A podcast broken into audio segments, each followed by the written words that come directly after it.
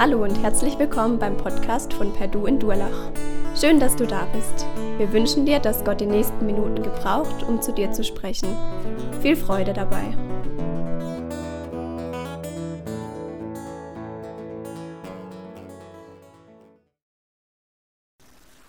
Man muss nicht alles essen. Das Thema von heute. Es gibt eine Geschichte, ich glaube, sie ist erfunden, ich habe sie gelesen, die lautet ungefähr so.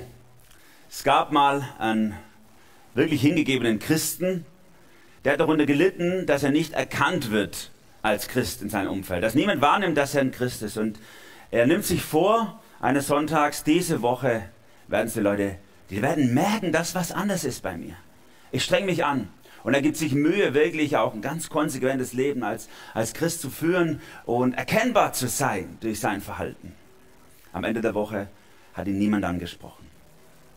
Und er ist wirklich traurig. Er geht am Sonntag wieder aus dem Gottesdienst raus und sagt, ich muss mich mehr anstrengen. Ich muss, ich muss intensiver meinen Glauben leben. Ich will, dass die Leute merken, dass bei mir was anders ist. Und er gibt sich mega Mühe, aber auch in der zweiten Woche spricht ihn niemand an. Und er ist an diesem Wochenende völlig verzweifelt. Er liegt auf den Knien und sagt, bitte schenk, dass Leute merken, dass was anders ist bei mir. Und er gibt sich noch mehr Mühe, noch konsequenter zu leben, noch freundlicher zu sein, noch hilfsbereiter, noch was weiß ich, was alles wichtig ist. Und diese Woche klappt's. Am Ende der Woche, er hat schon fast aufgegeben, am Freitag kurz vor Feierabend kommt ein Kollege auf ihn zu und sagt, du, ich habe dich beobachtet, bei dir ist doch irgendwas anders. Bist du Vegetarier? Also ich glaube, die Geschichte ist erfunden. Aber manchmal ist es doch auch genau so, oder? Vegetarier kannst du besser erkennen an ihrem Lebensstil als Christen. Ist manchmal so. Die drücken das auch jedem aufs Auge. Spätestens am, am Buffet oder im Restaurant kriegst du ein schlechtes Gewissen, wenn du neben einem Hardcore-Veganer zumindest stehst oder so. Und der Schnitzel schmeckt nur noch halb so gut. Mit Gott in der Krise. Wir sind im Daniel-Buch ganz am Anfang. Erstes Kapitel, und wir wollen uns die nächsten Wochen die geschichtlichen äh, Stories des Daniel-Buchs miteinander anschauen. Und da geht es in diesem ersten Kapitel auch ums Essen. Und ich habe dieses Thema genannt, man muss nicht alles essen, aber eigentlich geht es nicht ums Essen.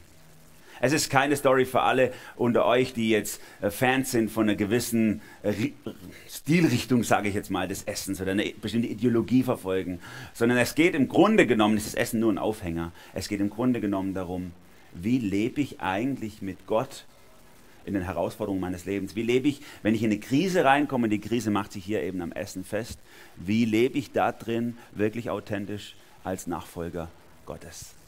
Und das hat uns unglaublich viel zu sagen für unser Leben. Bevor wir einsteigen in diesen Bibeltext, möchte ich gern beten mit uns. Jesus, ich lade dich ein, dass du zu uns sprichst heute Morgen. Du weißt, was notwendig ist für jeden von uns. Ich kann nur erahnen, in welchen Krisen Einzelne stecken. Manches kriege ich mit, vieles auch nicht. Und ich bete darum, dass du in die Krise, in der jeder und jede steckt, jetzt wirklich reinsprichst. Dass deine Wahrheit die Dinge aufdeckt, die aufgedeckt werden müssen und heilt, die geheilt werden müssen. Und dass wir neuen Mut bekommen, mit dir in die Krise, durch die Krise zu gehen, Herr. Amen. Drei Gedanken habe ich mal formuliert zu diesem ersten Kapitel des Daniel-Buches. Die Geschichte bei Daniel, die kennen ja viele von uns, vielleicht zumindest so ein, zwei Geschichten. Irgendwie die drei Männer im Feuerofen oder vielleicht Daniel in der Löwengrube. Und so, wir werden es uns anschauen die nächste Zeit. So ein paar bekannte Stories, aber viele Dinge sind vielleicht auch nicht so gut bekannt. Und so auch diese erste Geschichte aus dem Daniel-Buch im Kapitel 1, die ist nicht so bekannt. Wir werden heute zum einen sehen, dass wir als, äh, als Menschen immer in einem System leben, das mehr oder weniger gottlos ist. So viel anders auch nicht als jetzt in, in dem Daniel-Buch. Wir werden sehen, was heißt es als Nachfolger Gottes durch durch so ein System zu gehen oder in so ein System zu leben, ohne gegen das System aufbegehren zu müssen und trotzdem konsequent leben zu können als Nachfolger Gottes. Und wir werden dann in einem dritten Teil am Schluss des ersten Kapitels darüber nachdenken, wie ist es mit unserer Zukunft, wenn wir konsequent leben als Nachfolger Gottes. Versauen wir uns da nicht die Zukunft?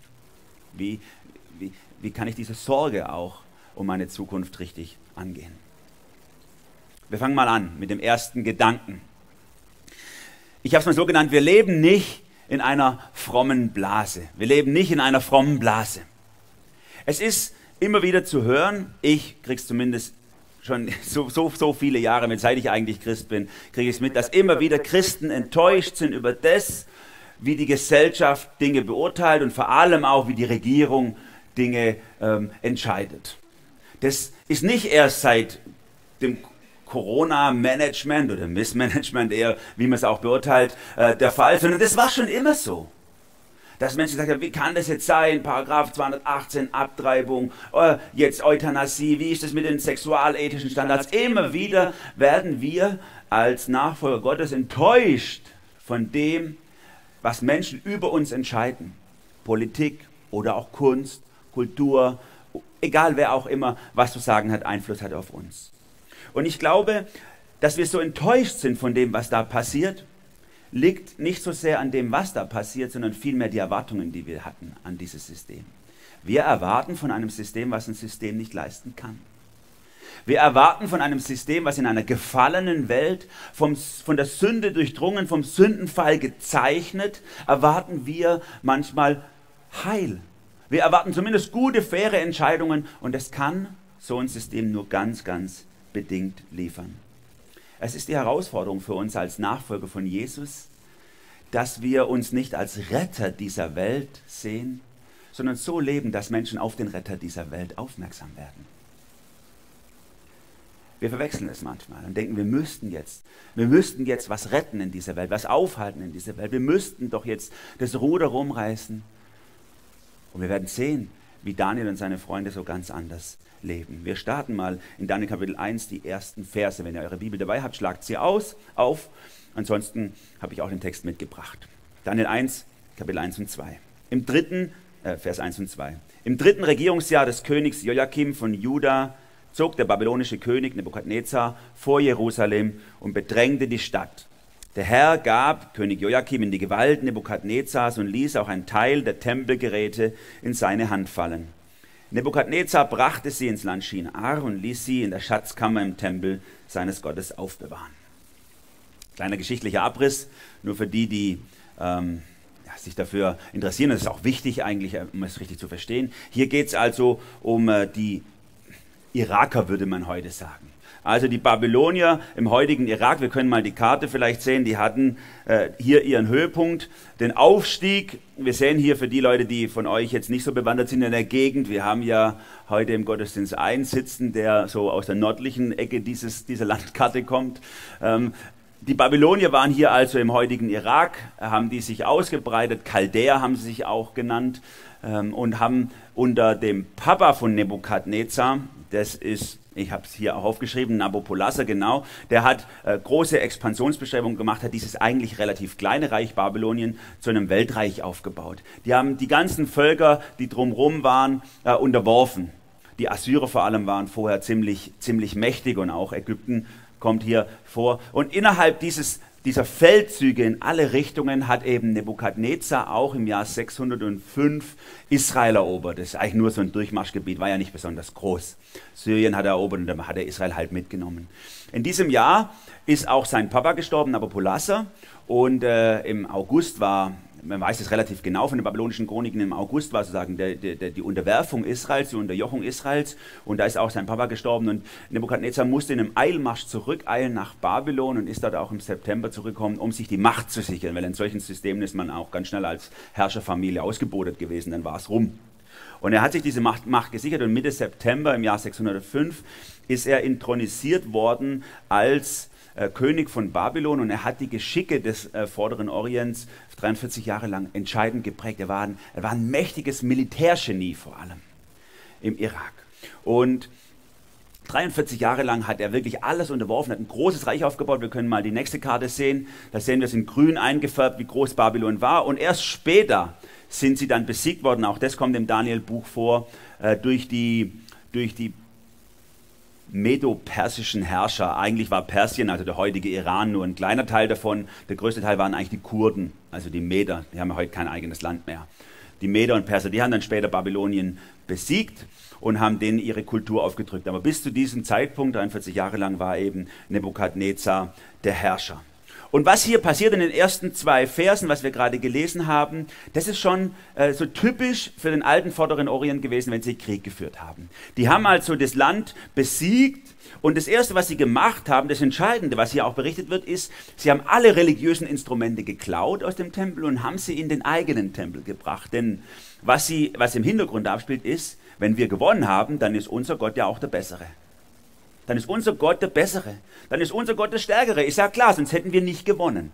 Also eine Weltsicht, die wir heute vielleicht noch im Islamismus oder so finden, wenn sie dann Allahu Akbar, also Gott ist größer, Allah ist größer, rufen, wenn sie sich in, in, in die Luft sprengen oder so, bei, bei, bei, oder in Kriegsszenarien. Da geht es um einen religiösen Kampf. Mein Gott ist stärker als dein Gott, deswegen besiege ich dich. Und sie bringen diese Tempelgeräte äh, in, in den Tempel ihres eigenen Gottes. Und dann heißt es in Vers 2, wir haben es ja gerade gelesen, aber so schön, Daniel, der dieses Buch geschrieben hat, wohl, der sagte so schön, der Herr gab König Joachim in die Gewalt Nebukadnezars. Das ist was Besonderes. Daniel sagt damit, und wir werden das im ganzen Daniel-Buch verfolgen, auch wenn die Babylonier besiegt haben, war es eigentlich Gott, der die Fäden in der Hand hatte. Die Phase in der wir hier stecken, geschichtlich, ist die bestbezeugteste Phase in, der, in, in Israel. Wir haben da so viele Bücher, Jeremia, Sahaja, Haggai, wir haben Esra, wir haben das Buch Esther und eben auch das Buch Daniel, die alle aus diesen 70 Jahren, roundabout 70 Jahren schreiben. Deswegen wissen wir relativ genau Bescheid äh, aus dieser Zeit, was da so abging. Und das ist schon spannend. Gott hat die Israeliten jahrzehntelang gewarnt hat, sagt, ich bring euch weg, wenn ihr nicht aufhört, immer den anderen nachzulaufen. Ich bin euer Gott, Yahweh, euer Bundesgott. Warum geht ihr zu diesen und anderen? Warum denkt ihr, die anderen Götter werden besser? Ich bin der wahre Gott, alles andere ist nur Fake. Und wenn ihr mir ungehorsam werdet, dann werde ich es zulassen, dass sie gegen euch gewinnen, obwohl ich der Stärkere bin. Und so ist es hier gekommen. Sie haben sich nichts sagen lassen, und wir haben dann auch nachher sogar noch die Situation, dass als Nebukadnezar dann in Babylon zurück ist, dass in der Zeit Jeremia nochmal auf den König Joachim, der jetzt ein Vasall von äh, Babylon ist, einredet und sagt, du musst umkehren, kehr zu Gott um. Da, dann wird Gott dein Schicksal auch wieder wenden und er lässt, es gibt so diese Geschichte, er lässt es, was Jeremia ihm aufschreibt extra, einfach verschnibbeln und verbrennen. Wertvolles Pergament, wo Gott seinen Willen für ihn aufgeschrieben hat, einfach verbrennen hat, sagt, ist mir egal, was Gott denkt, ich gehe meinen Weg.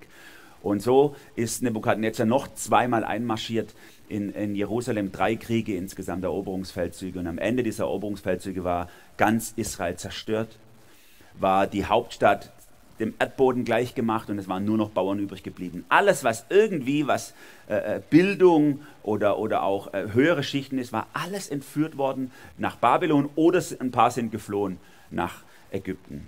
Und das ist die Situation, die hier beschrieben wird in den nächsten Versen ab Vers 3. Hier geht es nämlich um die Hauptpersonen des Daniel-Buches. Daniel und seine drei Freunde. Die gehören zur Oberschicht. Die gehören zu diesen gut gebildeten, die Nebukadnezar dann mitklaut aus diesem Land und sie versucht äh, umzupolen als neue intellektuelle Oberschicht für sein eigenes Volk.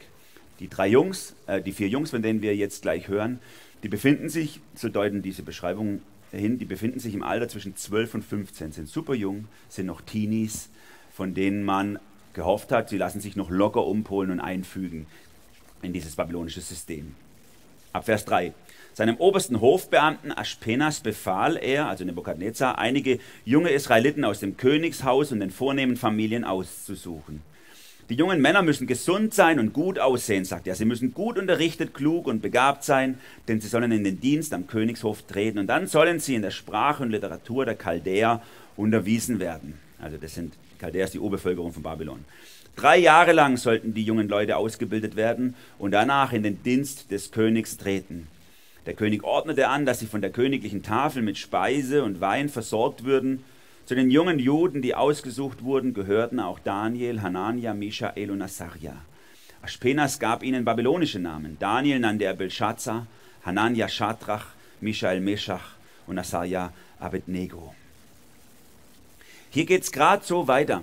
In dem babylonischen Denkrahmen heißt, wir haben gewonnen, unser Gott ist der bessere, heißt, wir müssen auch alle Erinnerungen an den alten Gott auslöschen. Denn äh, die Namen der vier Freunde, die haben auf Gott hingewiesen, auf den Gott Israels. Daniel heißt so viel wie Gott ist es, der mir Recht schafft. Hanania, der Herr erzeigt mir Gnade. Michael, wer ist wie Gott? Asaja, der Herr ist meine Hilfe. Alles Namen wie bei uns im Deutschen. Traugott, Gottfried. Was gibt's noch? Gott hilf. Friedemann ist übrigens auch ein, so ein Name, der auf den Friedenmann, auf Jesus hinweist und so. Das sind so Namen, die bei uns vielleicht auf eine vormals christliche Kultur hinweisen. Und so war es bei den Namen auch. Und in der Bibel sind Namen nochmal ganz anders als bei uns. Seit der Aufklärung heißt es ja bei uns, dieses Sprichwort, Namen sind Schall und Rauch. Sie bedeuten nichts mehr.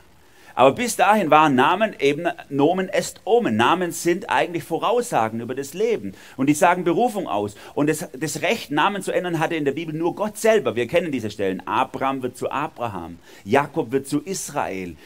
Simon wird zu Petrus. Das hat immer auch einen Auftrag, einen Herrschaftswechsel, einen Drive ins Leben von den Leuten reingegeben. Und deswegen hat Gott ganz bewusst die Namen geändert. Und genau in diesem Denk, Horizont, in dieser Denkkategorie hat auch, haben auch die Babylonier gearbeitet. Die haben gesagt, okay, wir müssen alles auslöschen, was auf den ihren Gott hinweist. Wie wenn wir bei Integrationsbemühungen in Deutschland jeden äh, Moslem, der hierher kommt und Mehmet oder Mahmud heißt, dann abändern würden in Traugott oder so. Ne? Oder Ali, das sind ja typische muslimische Propheten, Hinweis auf ihre Herkunft. Und wenn wir das abändern würden in Traugott, Gottfried, die würden alle so heißen am Schluss. Oder Peter oder so. Und so gibt er ihnen vier neue Namen und die heißen übersetzt, Belshazzar heißt so viel wie Bel, das ist der höchste babylonische Gott gewesen, schütze sein Leben. Shadrach heißt Befehl von Akku, das ist der Mondgott der Babylonier gewesen. Meshach, wer ist wie Akku und Abednego, Knecht von Nebo. Und so wird versucht, die Vergangenheit, auch die fromme Vergangenheit der vier Jungs in diesem noch prägsamen Alter äh, auszutauschen, zu verändern, damit sie sich in das babylonische System einfügen. Und es hat gut funktioniert eigentlich bei den meisten. Wir sehen im Estherbuch oder hier heißt es ja auch viele andere waren da noch tätig, die sind nicht aufgefallen. Die alle oder viele haben sich wohl da angepasst auch in dieses babylonische System, sind einfach mitgegangen. Die waren nicht mehr erkennbar als Nachfolger Gottes, was Juden ja eigentlich sein sollten. Andere wiederum sind in so einen Trauer verfallen. Früher war alles besser, das sehen wir bei Nehemiah und Esra. Früher war alles besser, damals noch in Israel, als der Tempel noch stand und wir damals noch irgendwie heute würde man sagen, christlich unterwegs waren, also irgendwie noch jüdisch unterwegs waren, geglaubt haben, da war noch alles gut und jetzt ist alles im Eimer. Geschichtsverklärung, das kennen wir auch bei uns. Ne? Früher war unser Land noch christliches Abendland, damals war das noch gut. Das ist Geschichtsverklärung. Warum ist es so, wie es jetzt ist? Da haben wir eine ganz deutliche Mitschuld. So war es auch damals. Das Volk war ja Mitschuld an dem, dass es nicht mehr so ist, wie es ist. Das heißt, das, was davor war, war auch kein frommes äh, äh, Land, sondern das war ja schon verfallen. Nur der Tempel stand halt noch. Aber Gott gedient haben sie darin nicht. Erinnerung verklärt, sagen wir. Und das passiert sowohl, passiert es sowohl bei den Juden als auch bei uns oft. Wir müssen, wir dürfen lernen hier von den vier Freunden, dass wir nicht der Vergangenheit nachtrauen müssen, die es vielleicht gar nie gegeben hat, sondern dass wir einfach akzeptieren können, so wie sie es scheinbar hier einfach akzeptiert haben, in einer gottfeindlichen Kultur zu leben, in einer Umgebung zu leben, die eben nicht an Gott glaubt. Und das müssen wir auch für uns akzeptieren. Wir leben in einem Land, was tendenziell gottfeindlich ist. Und da ist es egal, ob jemand uns regiert, wo in der Partei ist mit einem großen C oder grün-katholisch ist. Es ist egal. Am Ende bleibt das System, in dem wir leben, auch wenn ein paar gute Leute, Player mit drin sind, bleibt es ein gottloses System. Und deswegen können wir auch davon kein Heil erwarten. Das erwarte ich nicht. Und es wäre eine Überfrachtung dieses Systems. Die Babylonier waren richtig radikal. Die versuchten, die Vergangenheit auszulöschen, haben die in so ein dreijähriges Trainee-Programm geschickt und wollten sie danach halt so im mittleren Management einsetzen, könnte man sagen, bei den Babyloniern, wenn sie umgepolt waren. Wie würden die Teenies hier sich bewähren? Was würde von ihrem bisschen Erziehung, was sie in den jungen Jahren erlebt haben, eigentlich noch übrig bleiben, wenn sie mal durch die Mangel gedreht worden sind? In der führenden Kulturnation der ganzen Welt damals. Jung im Glauben, jung im Leben und trotzdem sehen wir in der Folge, sie sind so einen klaren Weg gegangen, in einer gottlosen Kultur, Gott treu zu bleiben. Und damit kommen wir zum zweiten Gedanken, der sich hier anschließt. Ich habe es mal so genannt, bring mal die nächste Folie bitte. Wir kämpfen für Gott und nicht gegen etwas. Wir kämpfen für Gott und nicht gegen etwas. Eine Story, die ich zurzeit gerade immer wieder mal höre, ist die Story vom Frosch, den man, den man äh, kocht, wie man Frosch kocht, kennt ihr vielleicht. Ne? Ein Frosch kocht man, indem man ihn in kaltes Wasser macht, da fühlt er sich wohl und dann erhitzt man nach und nach das Wasser. Und der Frosch merkt es nicht, weil er am Anfang sich anpasst an diese, an diese äh, Temperatur vom Wasser und irgendwann ist er gekocht, ohne dass er es gemerkt hat. Er hüpft nie raus, weil er sich langsam an was gewöhnt hat, was tödlich für ihn war. Und manche sagen, so war es damals auch im Nazireich. Die Christen haben sich an alles gewöhnt, haben alles mitgemacht und am Schluss waren sie überrannt. Und so ist es auch jetzt wieder. Ne? Wir machen einfach alles mit. Wir nehmen, übernehmen einfach alles und da werden wir gekocht wie so ein Frosch im Wasser. Und irgendwann sind wir gar und es ist wieder so, wie wir es schon oft erlebt haben. Und auf der anderen Seite haben wir das andere Extrem von Leuten, die sagen, hey, was seid ihr? Wir sind hier in erster Linie deutsche Staatsbürger. Wir machen einfach alles. Wir machen einfach alles, was uns gesagt wird. Wir überlassen das Denken anderen Leuten, die Verantwortung für uns tragen, der Gott eingesetzt. Und wir befolgen einfach und gehorchen einfach alles und fertig aus. Wir, wir kümmern uns um unseren Kram und die kümmern sich um ihren Kram. Und zwischen diesen zwei Extremen, sage ich mal, befindet sich irgendwo jeder von uns in solchen Krisenzeiten, wie wir sie gerade offensichtlich haben. Übrigens sind wir immer in Krisenzeiten, nicht nur jetzt. Jetzt ist es nur offensichtlicher. In, zwischen diesen zwei Extremen befinden wir uns alle. Und wir sehen bei Daniel und seinen Freunden, wie wunderbar sie diesen schmalen Weg zwischen diesen zwei Extremen durchgehen. Wie wunderbar sie nicht anfangen, das böse Babylon-System, wie es Xavier Naidoo mal gesungen hat, das böse Babylon-System zu bekämpfen und niederzureißen und aufzustehen und kaputt zu machen, aber auch nicht einfach assimilieren in diesem System, einfach ihre Identität aufgeben, nicht mehr erkennbar sind als Nachfolger Gottes, sondern wie sie genau lernen zu unterscheiden, welche Teile dieses Systems sind böse, zerstören mich und welche Teile nicht. Ich habe euch hier mein Bild gebracht, ihr habt da versucht, schon zu entziffern, gell, die ganze Zeit. Ich habe euch ein Bild gebracht von meinem Büro. Das ist der Bildschirm, an dem ich sitze jeden Tag. Und darunter habe ich vier Wörter geklebt unter meinen Bildschirm, die mich begleiten immer wieder. Und diese Wörter heißen Prevision, Permission, Provision und Perversion. Das sind aus einer Predigt von Mike Todd, die habe ich mitgenommen, die haben mich so angesprochen. Denn in, in diesen Wörtern zeigt sich ähm, so, eine, so, eine, so eine destruktive Spirale in unserem Leben, auf die wir uns manchmal begeben.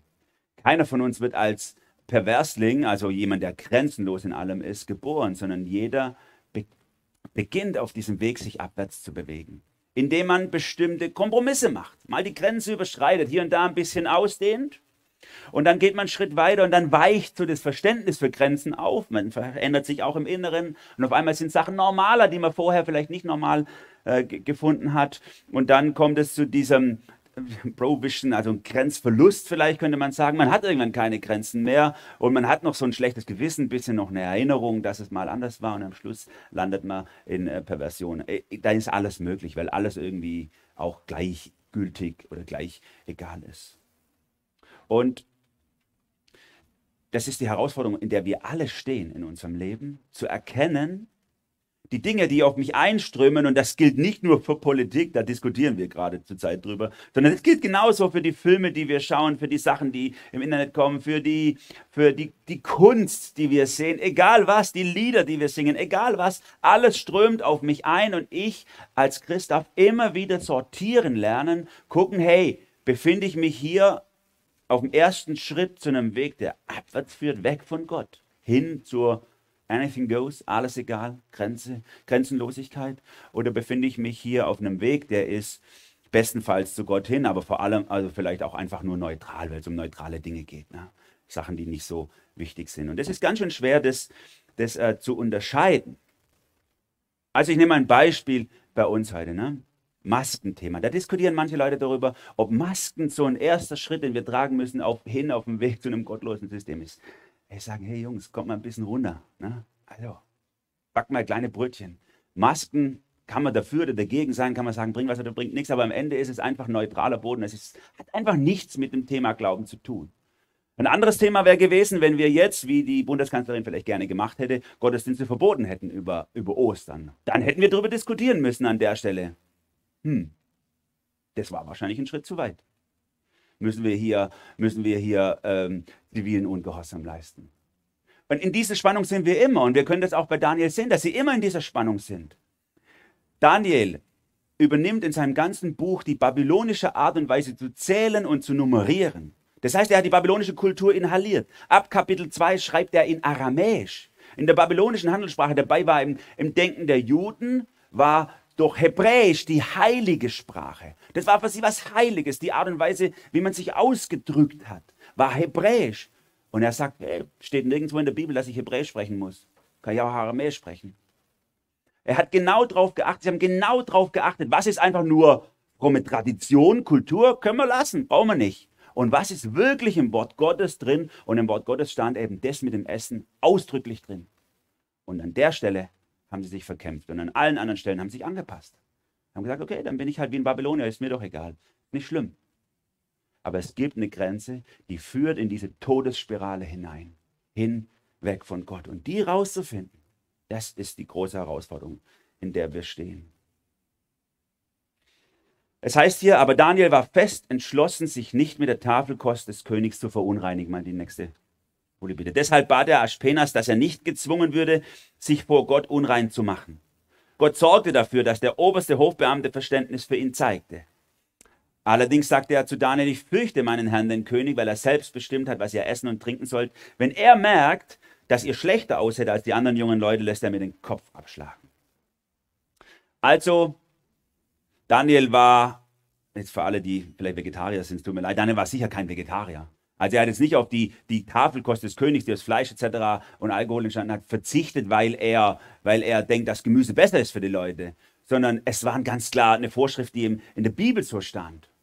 Da stand drin, ihr sollt eben die Tiere auf eine bestimmte Art und Weise eben schächten. Ihr sollt, äh, da war die, der Gedanke des, der, der, des Blutes, wo die Seele drin ist, ihr sollt ausbluten, um eben diese Würde, die ein Geschöpf hat, auch gegenüber Gott auszudrücken, damit es erst quasi wirklich tot ist, bevor es gegessen wird, das Blut aus ihm geflossen ist und so weiter. Und vor allem wurde auch das Essen, die Tafelkost des Königs, wurde ja auch den Götzen geweiht. Das war üblich damals. Und damit wollten sie sich nicht verunreinigen. Das war der Punkt, wo sie gesagt haben, hier steht es ausdrücklich in der Bibel und deswegen machen wir es nicht.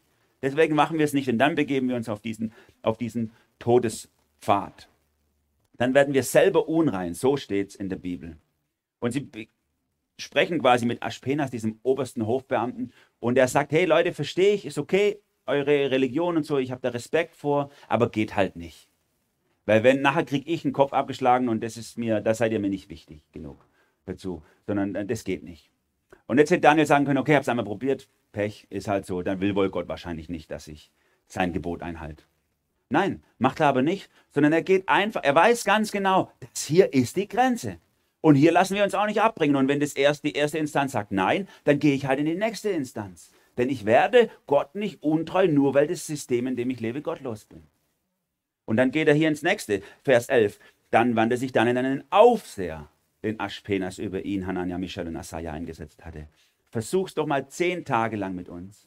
Gib uns nur Gemüse und Wasser und vergleich dann unser Aussehen mit dem der anderen jungen Leute, die von der königlichen Tafel versorgt werden. Triff deine Entscheidung nach dem, was du dabei feststellst. Der Aufseher war einverstanden und machte den zehntägigen Versuch mit ihnen. Also er ist schon klüger geworden, dann hat er gewusst, ich kann nicht mehr so ultimativ kommen und sagen, hey, ich will das nicht essen, sondern ich, ich schlage ihm einfach eine Versuchszeit vor. Sag, mach mal eine Testphase, zehn Tage, was ist das bei einer dreijährigen Trainingszeit, was sind dann schon zehn Tage? Okay, ist ja gar nichts. Guck einfach mal zehn Tage und dann entscheide, ob wir sogar als Vegetarier gesünder aussehen, was ja eigentlich unvorstellbar ist. Sorry, ihr Vegetarier, das ist halt der Duktus hier. Unvorstellbar, dass ein Vegetarier gesünder aussehen kann als jemand, der kein Vegetarier ist. Ähm, aber wenn Gott dieses Wunder tut, dann ist es gut.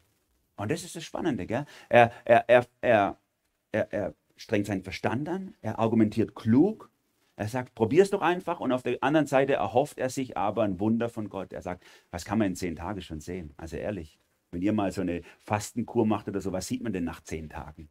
Da sieht man nicht viel. Und kommt keiner nach zehn Tagen, oh, siehst du gesund aus. Nee, das ist total unsichtbar, oder?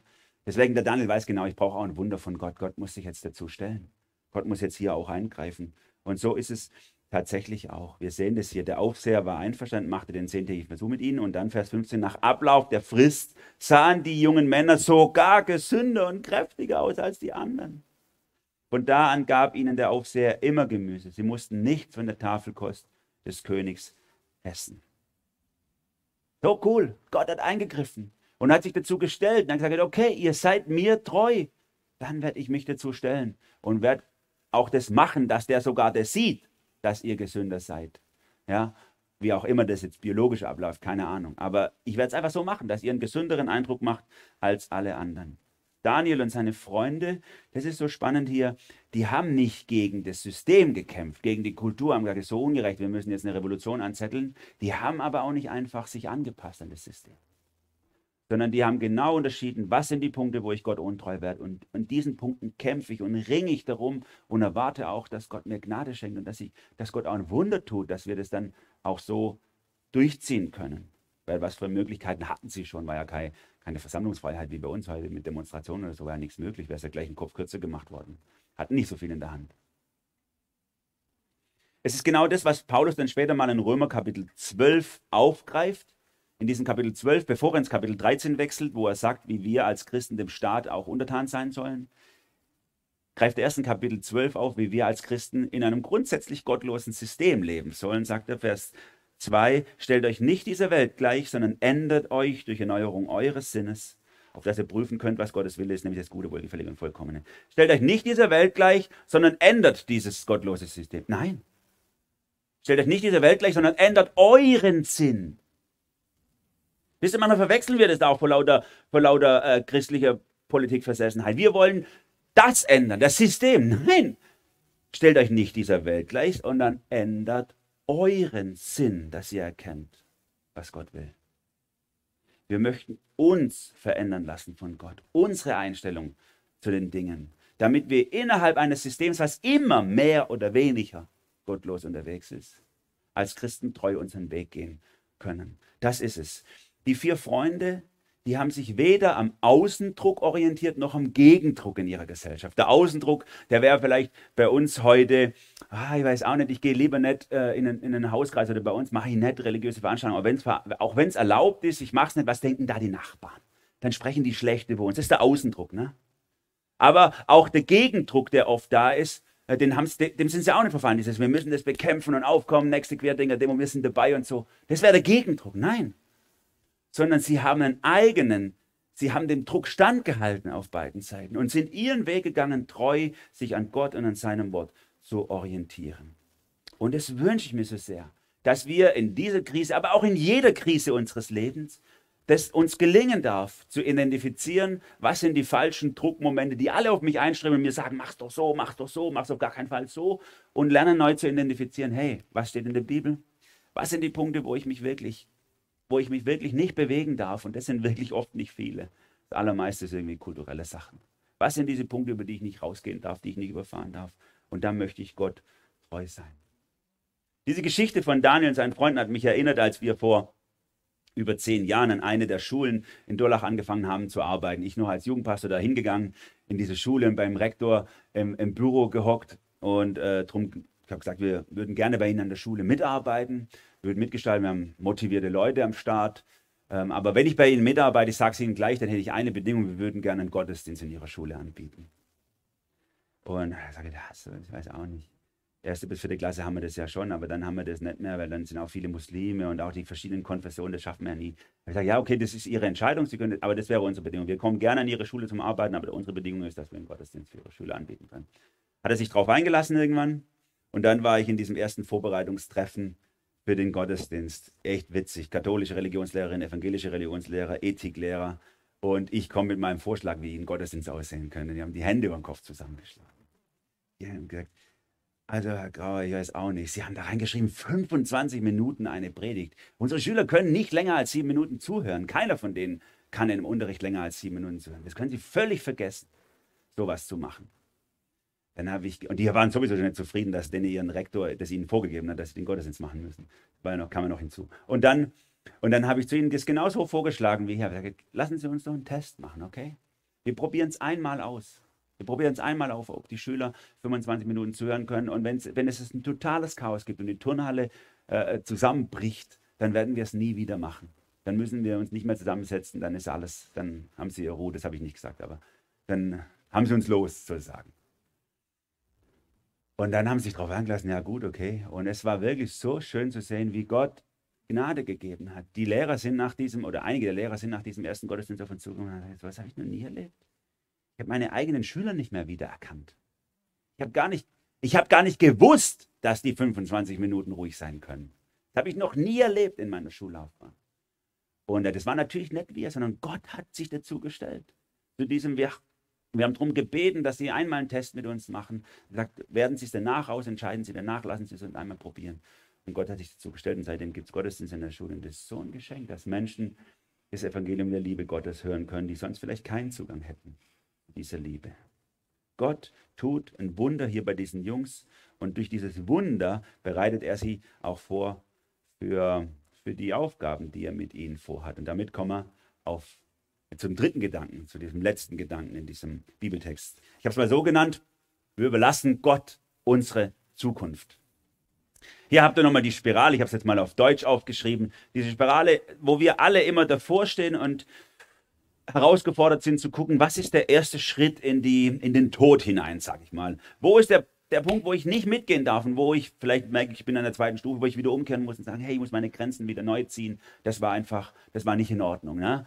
Dass wir in die Grenzenlosigkeit gehen. Aber das Bittere darin ist ja, dass mit unserem Leben, die Art und Weise, wie wir als Christen leben, als Nachfolger Gottes leben, ja auch eine, die Frage von Salz und Licht verbunden ist. Jesus möchte, dass wir Salz und Licht sind in der Gesellschaft. Aber wenn ich mich in meinem persönlichen, sage ich mal, moralischen oder auch sonstigen Leben auf der Abwärtsspirale befinde, dann befinde ich mich auch auf der Abwärtsspirale in der Art und Weise, wie ich auf die Gesellschaft positiv Einfluss nehmen kann. Wenn ich, wenn ich mit meinen eigenen Grenzen struggle, dann beeinträchtigt es meine Bedeutung. Wenn, wenn ich anfange, meine Grenzen aufzubauen und sage, ja, komm, ist jetzt, steht zwar in der Bibel, aber komm, ich habe es ausgemacht mit Gott, passt schon und so, dann, dann verfällt meine Bedeutung in dieser, in dieser Gesellschaft. Dann verfällt meine Salzkraft, sage ich jetzt mal, um das mit dem biblischen Bild zu nehmen. Bei Grenzverlust folgt automatisch Bedeutungsverlust und eben auch bei der Grenzenlosigkeit Bedeutungslosigkeit. Dann sind wir, dann ist es egal, ob wir da sind oder nicht da sind in dieser Welt. Dann kann das auch irgendjemand anders machen. Wenn das hier nur ein Verein ist, wo Leute sich treffen, um ein bisschen mehr zu staunen und ein bisschen größer zu denken und sich besser zu fühlen, wenn sie rausgehen, dann sind wir bedeutungslos. Dann ist es wurscht, egal, ob wir da sind oder nicht da sind.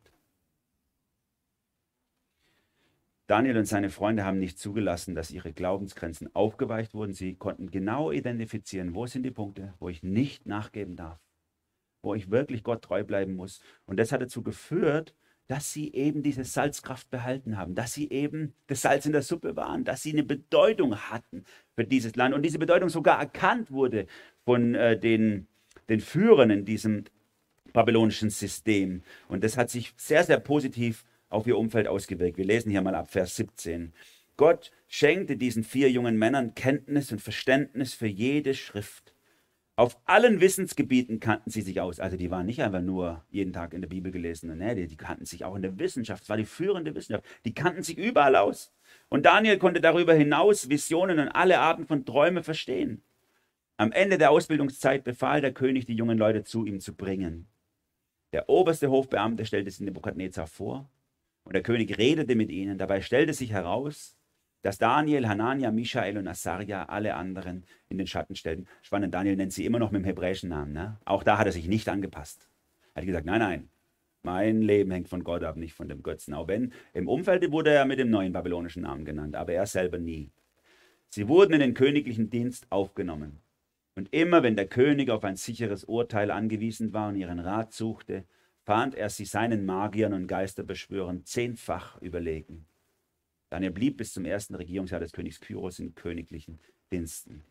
Da haben die drei also ihre Ausbildung beendet, sind als Trainees durch dieses Camp durchgegangen und Gott hat ihre aufrechten, ihren aufrechten Weg gesegnet. Sie kannten sich bestens aus in all dem, was da an Literatur und Forschungsstand und so war. Sie waren wirklich sehr, sehr gebildet, aber vor allem hatten sie auch das Gesetz Gottes in ihrem Herz verschlossen und wussten, wo die Grenzen auch des Gehorsams sind. Und wir werden die nächsten Wochen noch drauf kommen. Immer wieder, eigentlich je, in jedem Kapitel stoßen sie immer an so eine Grenze, wo sie sagen müssen, sorry, bis hierher, hier mache ich nicht mehr mit.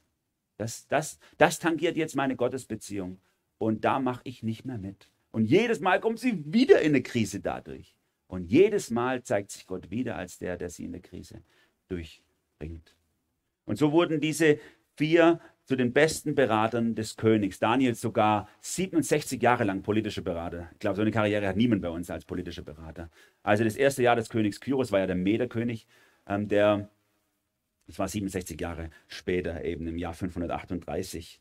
Und so lange war der Daniel vom Teenie bis zum Kreis der Berater der Könige in diesem Weltreich.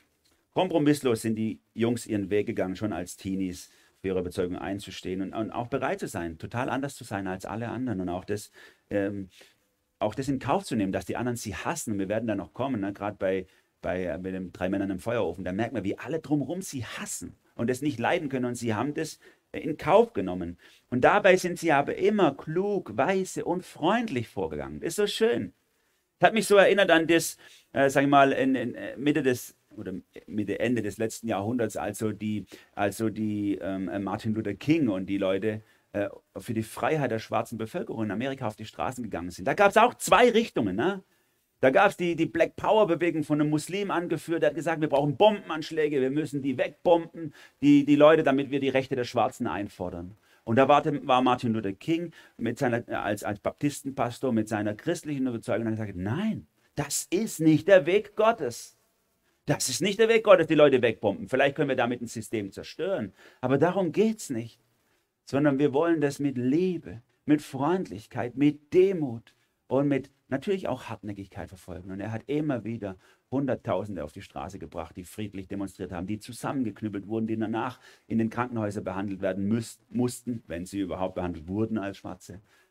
Und die da immer wieder ihre Gesundheit, ihr Leben aufs Spiel gesetzt haben, aber gewusst haben, hier ist etwas, was Gott, was Gott missfällt. Und dafür müssen wir ja, auf die Straße gehen. Aber eben ohne Gewalt auszuüben, nicht das System äh, nicht das System bekämpfen, sondern ihm aufzeigen, hey, hier läuft doch was schief. Für mich, mich inspiriert es, wie diese vier Jungs hier mit ihrer Radikalität so konsequent, klug und fokussiert vorgehen. Und ich habe mich gefragt, ist es bei mir auch so? Sind wir auch so, dass wir Gott unsere Zukunft überlassen, wie die vier Jungs? Es gibt keinen Ton hier drin, dass sie irgendwie geplant haben, Karriere zu machen bei den Babyloniern. Das ist einfach passiert, weil es Gott so gelenkt hat. Er hätte es auch anders machen können. Gab vielleicht auch andere, die konsequent gegangen sind in ihren Wegen, die keine Karriere gemacht haben. Aber die vier Jungs hat Gott gepusht, karrieremäßig. Wie ist es bei dir? Oder? Manche von euch sind am Anfang ihrer Karriereplanung. Wie ist es? Planst du, da und da will ich hin, das sind meine Steps, da will ich rauskommen? Oder sagst du, hey, mein Fokus soll darauf richten, ich gehe einfach Schritt für Schritt und ich möchte bei Gott die Treue halten, möchte mich nicht auf, diese, auf diesen schlüpfrigen Pfad gegeben, begeben, der weggeht von Gott. Sondern möchte Gott die Treue halten. Und das andere ist Gottes Sache. Ob ich nachher damit zum höchsten Berater äh, im Kanzleramt avanciere oder ob ich ein einfacher Arbeiter am Fließband bin, am Ende, das ist Gottes Sache. Das ist nicht mein Fokus, sondern dass ich Gott treu bin. Das ist mein Fokus. Jesus sagt es mal in Matthäus 16, ab Vers 24, wer mir folgen will, wer mir nachfolgen will, muss sich und seine Wünsche aufgeben sein Kreuz auf sich nehmen, auf meinem Weg hinter mir hergehen, denn wer sein Leben retten will, wird es verlieren. Aber wer sein Leben um meinetwillen verliert, wird es gewinnen. Was hat ein Mensch davon, wenn er die ganze Welt gewinnt, aber zuletzt sein Leben verliert? Womit will er es zurückkaufen? Auch bei Jesus der Fokus. Hey Jungs, Mädels, konzentriert euch auf die Dinge, die wirklich zählen in dem Leben.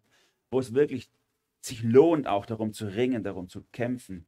Es ist wirklich so, wenn wir Jesus nachfolgen, dann haben wir Probleme, die wir ohne ihn gar nicht gehabt hätten ist, es gehört einfach dazu, zur Konsequenz der Nachfolge.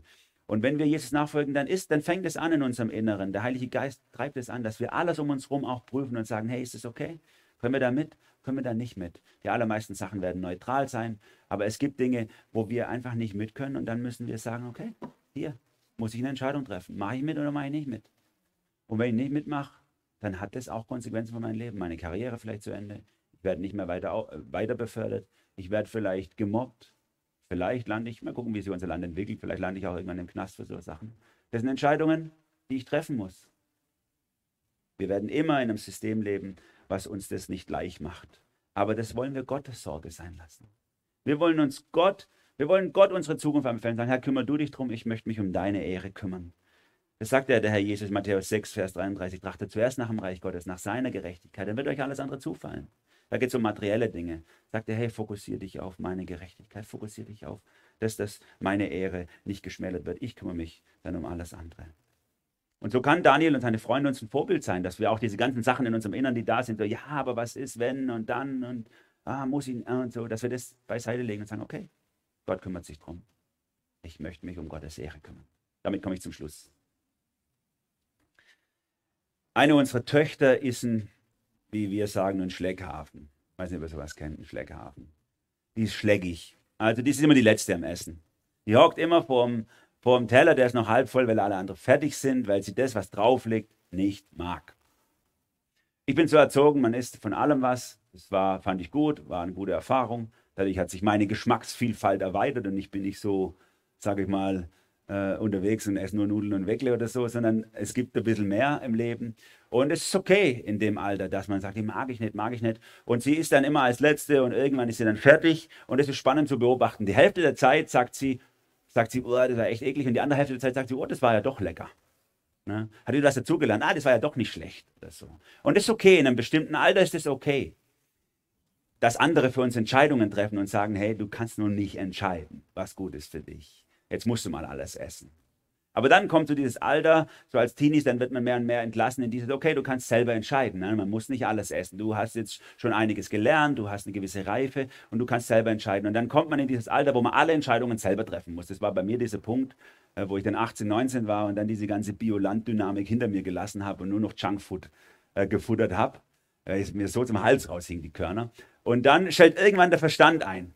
Ja? Irgendwann sagt der Verstand so, ey Junge, auch nicht so gut es war vielleicht nicht so blöd, was deine Eltern gemacht haben. Und heute ärgere ich meine Kinder schon selber mit dem gesunden Essen und sage, das hängt mir schon zum Hals raus. Das ist ja so, so kennt der Evergreen in den Familien. Passiert in jeder Generation wieder neu. Und ich habe gedacht, das ist doch so ein Bild auch für Reife.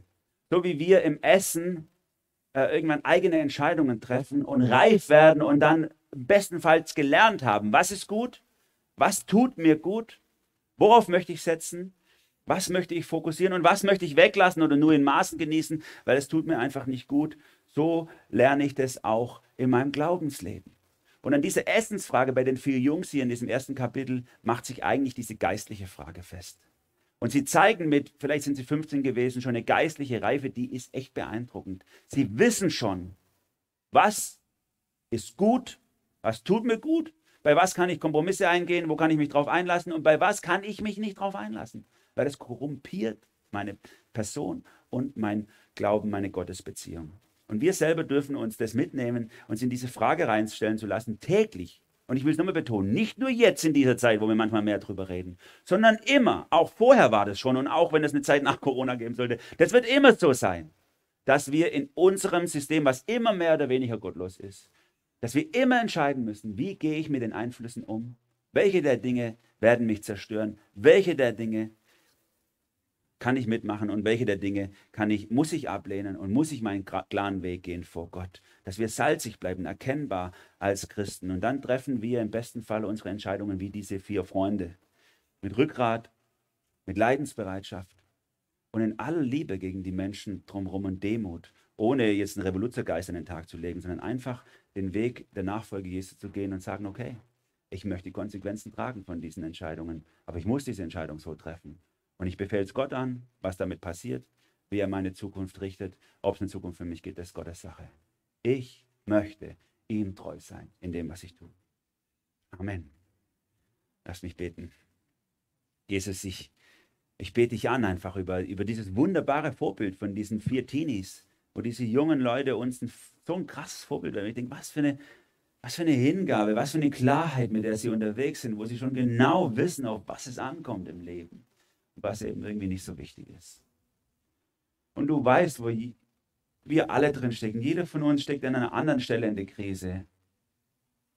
Manche ficht Corona gerade an, manchen ist es völlig egal und die haben ihre Krisen wo ganz anders, an ganz anderen Stellen ihres Lebens. Ich möchte dich so bitten, Herr, dass wir, dass wir das erleben dürfen, dass wir in dieser Krise nicht allein sind, in der wir gerade stecken. Und du kennst es, jeden Einzelnen der auch gerade zusammenbricht unter seiner Krise und gerade nicht mehr weiter weiß, was er tun soll. Gib uns Weisheit, Herr, in der Entscheidung auch wirklich zu wissen, auf was kommt es an? Was sind die, die Entscheidungen, die ich, die ich von dir her so treffen muss und nicht anders kann? Bei was dürfen wir auch gerne einfach Ruhe drüber haben und so oder so umentscheiden. Gib du uns diese Weisheit, gib du uns die Führung, gib, dass wir wirklich sagen können, jawohl, es ist eine Krise in meinem Leben, aber Gott ist mit dabei und Gott geht mit durch diese Krise hindurch. Und ich bin an seiner Hand und kann nie tiefer fallen als in Gottes Hand. Vielen Dank, Vater, dass du so ein wunderbar treuer, versorgender Gott bist.